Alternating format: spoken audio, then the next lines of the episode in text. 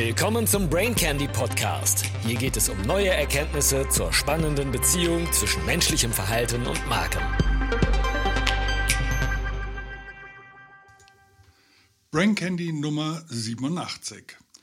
Warum gibt es mehr weibliche Singles? Wenn Männer schwächeln, trifft es vor allem die Frauen. Was gibt Spannenderes als das menschliche Partnersuchverhalten? Ich habe vor kurzem einen längeren Beitrag des Psychologen Rob Henderson gelesen, an den Sie sich vielleicht aus Brian Candy 79 zu Luxury Beliefs erinnern. Er hatte sich mit der Auswirkung verschiedener Kontexte auf das Verhalten der Geschlechter bei der Partnersuche beschäftigt. Und bevor ich hier die spannendsten Erkenntnisse wiedergebe, spreche ich lieber eine Triggerwarnung aus. Es gibt ein paar Erkenntnisse, die mit dem ein oder anderen Weltbild kollidieren dürften.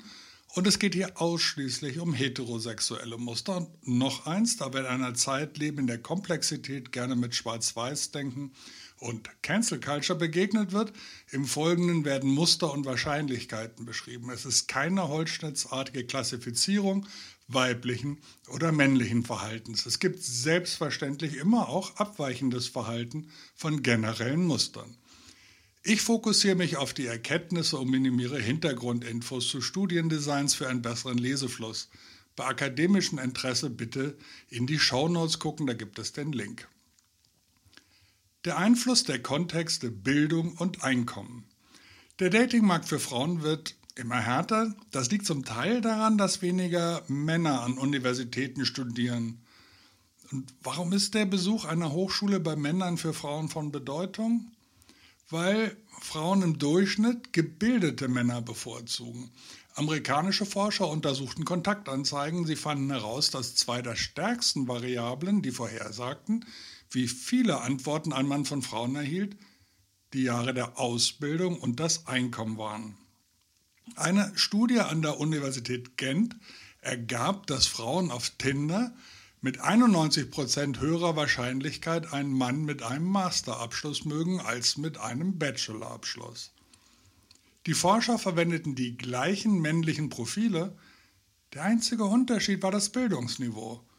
Sie testeten auch, wie Frauen auf Männer mit unterschiedlichem Bildungsniveau reagieren würden und fanden nur eine schwache Bevorzugung des Masters. Mit anderen Worten, bei sonst gleichen Voraussetzungen ist die Wahrscheinlichkeit, dass ein Mann mit einem Masterabschluss eine Partnerin findet, bei unseren Nachbarn fast doppelt so hoch wie bei einem Mann mit einem Bachelor. Einige Frauen heiraten Männer mit geringerer Bildung. Diese Frauen neigen dazu, Männer zu heiraten, die mehr verdienen als sie.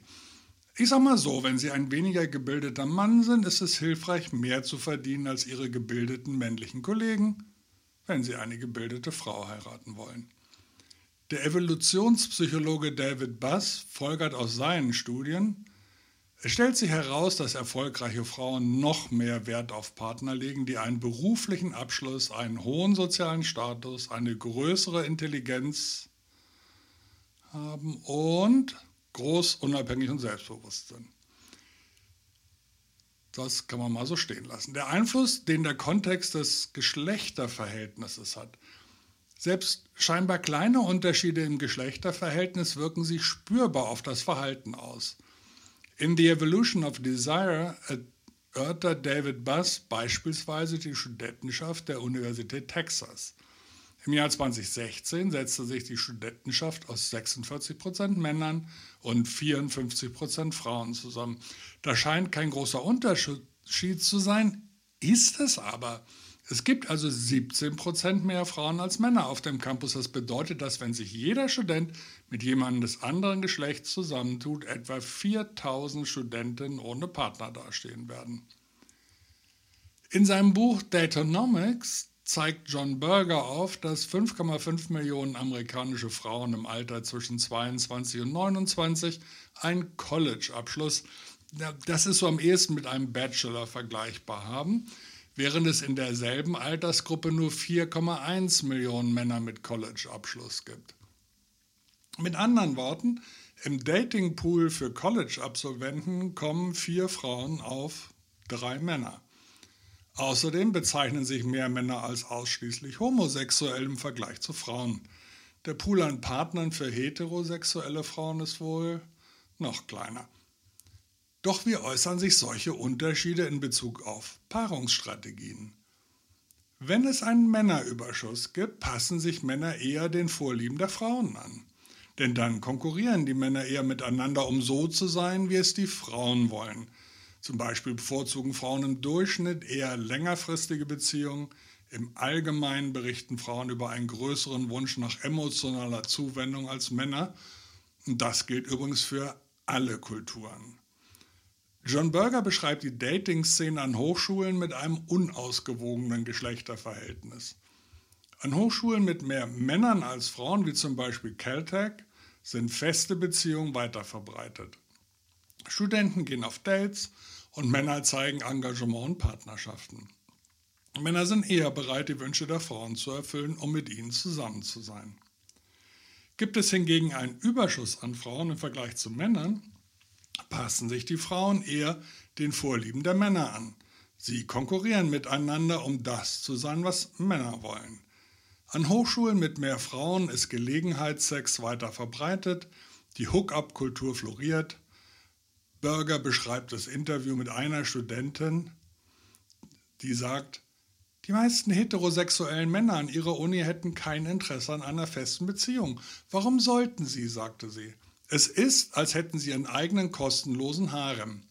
Eine meiner Freundinnen wurde von einem Typen abserviert, nachdem sie weniger als eine Woche zusammen waren. Als er mit ihr Schluss machte, benutzte er sogar das Wort Markt, dass der Markt für ihn einfach zu gut wäre. Wenn Sie schon einmal mit jungen Männern an Elite-Universitäten zu tun hatten, werden Sie feststellen, dass viele von ihnen auf diese Weise sprechen. Vor allem, weil es in der Nähe weniger angesehene Colleges gibt. Der Grund dafür ist, dass männliche Studenten an Spitzenuniversitäten Frauen an ihrer eigenen Universität und auch an anderen Universitäten in der Umgebung anziehen können. Andererseits sind Frauen an Top-Hochschulen oft nur daran interessiert, mit Männern an ihrer eigenen Hochschule auszugehen. Für diese Frauen ist der Datingpool erheblich kleiner als für ihre männlichen Kommilitonen. Die Harvard-Psychologin Marcia Gattentag und ihr Kollege Paul Sackett untersuchten Volkszählungszahlen, Daten zum Geschlechterverhältnis und historische Texte, die bis ins antike Griechenland und das mittelalterliche Europa zurückreichen. Sie fanden heraus, dass in Gesellschaften, in denen Männern im Verhältnis zu Frauen zahlreicher waren, die Kultur eher das Werben und die Romantik betonte. Männer mussten um Ehefrauen konkurrieren und waren daher eher bereit, Verpflichtungen gegenüber Frauen einzugehen. Während Frauen in solchen Gesellschaften eher in stereotype Geschlechterrollen gepresst wurden, übten sie laut Gattentag aber eine größere Kontrolle bei der Wahl ihrer Liebespartners aus. Sie stellte fest, dass in Gesellschaften mit mehr Frauen als Männern das Gegenteil der Fall war. Sie schreibt einen bemerkenswerten Satz. Das herausragende Merkmal von Zeiten, in denen es ein Überangebot an Frauen gab, ist, dass Männer nicht während der gesamten gebärfähigen Jahre an dieselbe Frau gebunden blieben. Man hört förmlich, wie ihr die eigene Erkenntnis nicht zusagt. Es spricht auch einiges dafür, dass gebildete Männer gebildete Frauen bevorzugen und für langfristige Beziehungen tun sie das auch.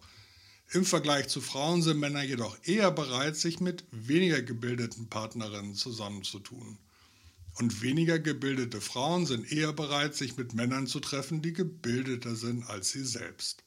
Das bedeutet also, dass gebildete Frauen nicht nur mit anderen gebildeten Frauen um gebildete männliche Partner konkurrieren, sondern auch mit weniger gebildeten Frauen. In der Dating-Umgebung für gebildete Männer gibt es also ein Überangebot an Frauen. In einem Essay mit dem Titel The Mating Crisis Among Educated Women stellte Bass fest, dass es kein Zufall ist, dass die Zunahme der Datingkultur auf dem College Campus mit dem wachsenden Anteil weiblicher Studenten einhergeht. Sogar Tinder ist seiner Meinung nach Teil desselben Phänomens. Eine geringere Anzahl begehrenswerter Männer führen zu mehr kurzlebigen Abschleppvorgängen. Auch andere Faktoren verheißen leider nichts Gutes für langfristige Beziehungen. Dem Pew Research Center zufolge geben fast 80 Prozent der unverheirateten Frauen an, dass ihnen ein Partner mit festem Arbeitsplatz sehr wichtig ist. Berufstätige Männer sind für Frauen attraktiver und wenn man bedenkt, dass erfolgreiche Frauen dazu neigen, wirtschaftlichen Erfolg bei zukünftigen Partnern noch mehr zu schätzen, liegt es auf der Hand, dass berufstätige Frauen bei der Partnerwahl noch mehr Wert auf einen Arbeitsplatz legen. Pew hat jedoch auch festgestellt, dass unter den unverheirateten Erwachsenen auf 100 Frauen nur 84 erwerbstätige Männer kommen. Wenn alle erwerbstätigen Männer plötzlich weg wären, wäre jede sechste Frau ohne Partner. Warum geraten Männer im Bildungsbereich ins Hintertreffen? Ein Grund dürften Videospiele sein. In einer Arbeit mit dem Titel Cutting Class to Play, Play Video Games untersucht der Wirtschaftswissenschaftler Michael Ward einen Datensatz von mehr als 6000 Highschool- und College-Schülern.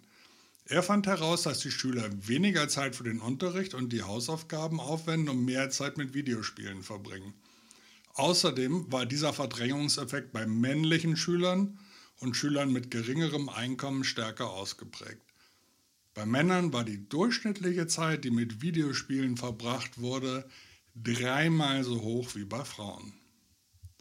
Hörst in unserer Kultur, in der wir ständig mit der Technologie verbunden sind, erhöhen Aktivitäten wie Xbox-Spielen, in den sozialen Medien surfen und mit Freunden Snapchatten die Attraktivität der Freizeit. Und wenn die Freizeit also mehr Spaß macht und die Preise für diese Technologien weiter sinken, sind Menschen möglicherweise weniger bereit, für einen bestimmten Lohn zu arbeiten. Dies könnte der Grund dafür sein, dass weniger junge Männer als Frauen erwerbstätig sind oder ein Studium absolvieren. Viele junge Männer haben sich entschlossen, einen größeren Teil ihrer Zeit dem Spielen und weniger der Ausbildung und der Arbeit zu widmen. Interessanterweise geben diese jungen Männer nicht an, unglücklich zu sein. Allerdings sind die befragten Männer noch recht jung. Es ist möglich und vielleicht sogar wahrscheinlich, dass sich ihre Gefühle ändern, wenn diese Männer das mittlere Alter erreichen. Im Moment verstehen viele junge Männer, dass Frauen gebildete und erfolgreiche Partner wollen. Und warum arbeiten Sie nicht härter daran, sich dieser Vorliebe anzupassen? In Ihrem Buch The Demise of Guys, also sowas wie der Untergang der Männer, schlagen die Psychologen Philip Zimbardo und Nikita Duncan vor, dass die Antwort in zwei Bereichen liegt. Künstlicher, also Fake Krieg und künstlicher, also auch Fake Sex. Sie argumentieren, dass viele junge Männer ein natürliches Verlangen nach Konflikten, Kampf und etwas zu Wege bringen haben. Videospiele befriedigen dieses Verlangen. Sie sind so konzipiert, dass sie ein Gefühl des allmählichen Erfolgs angesichts von Hindernissen vermitteln. Daneben haben junge Männer auch ein natürliches Verlangen nach sexuellen Partnerschaften. Digitale Pornos befriedigen dieses Verlangen. Fassen wir nochmal zusammen, bevor wir noch ein kleines letztes Nugget beschreiben. Es gibt viel mehr gebildete Frauen als gebildete Männer. Frauen bevorzugen im Allgemeinen Männer, die mindestens so erfolgreich sind wie sie selbst. Dieser Pool an Männern ist klein und schrumpft weiter. Und bei Paaren, bei denen die Frau mehr Bildung hat, bevorzugen sie eher Männer, die mehr verdienen als sie selbst. Die Realität sieht, doch, sieht jedoch so aus, dass weniger junge Männer als Frauen einen Hochschulabschluss machen, dass weniger Männer eine Beschäftigung haben und dass weniger Männer eine Beschäftigung suchen. In einem solchen Umfeld wird die Kultur des Abschleppens immer beliebter, was Frauen in der Regel nicht so sehr genießen wie Männer. Die romantische Landschaft ist rosig für gebildete und erfolgreiche Männer, die offener dafür sind, sowohl mit erfolgreichen als auch mit weniger erfolgreichen Frauen auszugehen. Forschungsergebnisse deuten darauf hin, dass in einem solchen Umfeld der sexuelle Wettbewerb zwischen Frauen zunimmt. Eine kürzlich durchgeführte Studie ergab, dass die Verbreitung von sexy Selfies zum Teil auf das Ungleichgewicht zurückgeführt sein könnte, da Frauen um die Aufmerksamkeit der schrumpfenden Zahl wirtschaftlich erfolgreicher Männer konkurrieren. Wenn du ein gebildeter Mann bist, steigt deine Chance auf sexy Selfies und jetzt versteht das bitte nicht als Ermunterung, das Handy eures Partners zu filzen. In einem deregulierten Markt herrschen die Gesetze der Macht. Das gilt nicht nur für den wirtschaftlichen Bereich, sondern auch für die Romantik. Zu keinem Zeitpunkt in der Geschichte waren alle Männer in einer bestimmten Gesellschaft gleichermaßen begehrenswert.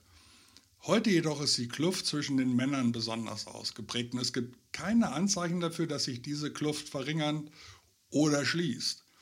Die Polyamoriebewegung könnte eine Reaktion auf die Verschiebung des Geschlechterverhältnisses bei den attraktiven Personen sein. Viele Menschen, die sich nicht als polyamorös bezeichnen, praktizieren wahrscheinlich irgendeine Form von Polyamorie, bewusst oder unbewusst, wie der berühmte Fall von West Elm Caleb zeigt. Die meisten begehrenswerten jungen Männer, die Dating-Apps nutzen, haben mit Sicherheit mindestens drei Frauen in ihrer Rotation, wenn nicht mehr, wie der berüchtigte Caleb. Der Link ist in den Shownotes. Die gute Nachricht ist jedoch, dass romantische Paare, bei denen beide Personen gebildet sind, in der Regel glücklicher sind, die Scheidungsrate ist niedriger und die Zufriedenheit mit der Ehe höher. Aber da sich die Anreize weiter verschieben, die Erwartungen an Monogamie schwinden und unausgewogene Verhältnisse den Datingpool für die Gebildeten weiterhin beeinflussen, werden wir möglicherweise weniger solcher Paare sehen. Und was machen wir jetzt daraus? Vielleicht habt ihr ja jemanden, dem das Brain Canyon ein Aha-Erlebnis bescheren könnte, dann einfach weiterleiten. Unseren Töchtern hilft es vielleicht auch, bestimmte Erfahrungen besser einordnen zu können oder sich verständiger im Dating zu bewegen. Ich frage mich, ob ich mit diesen Informationen meinen Sohn vor seinem Abitur mit der Gleichung mehr Bildung, more romance hätte stärker motivieren können. Denn alle meine damaligen Versuche zeigten subsignifikante Wirksamkeit. Glücklicherweise platzte sein Knoten dann nach dem Abi. Wenn es uns gelingt, unseren Söhnen mehr Bildungsmotivation zu vermitteln, ist allen geholfen, unseren Söhnen selbst und ihren potenziellen Partnern. Eine Anmerkung noch zum Schluss. Marketing und vor allen Dingen Marktforschung geht meist davon aus, dass menschliches Verhalten von innen, also von unseren Einstellungen, der unserer Persönlichkeit, den Trieben und so weiter gesteuert wird. Die moderne Verhaltenswissenschaften zeigen aber, dass wir vor allen Dingen situativ, also kontextabhängig entscheiden. Das Außen erklärt unser Verhalten in der Regel besser als unser Innen. Wir sind dabei aber auch keine Reizreaktionsmaschinen, denn wir lernen durch Lebenserfahrung, welches Verhalten sich in welchen Kontexten für uns bewährt hat. Und wenn sich Kontexte ändern, ändert sich unser Verhalten. Siehe die Erfahrung der Menschen bei der Partnersuche. Schön, dass du wieder dabei warst. Bis zum nächsten Mal.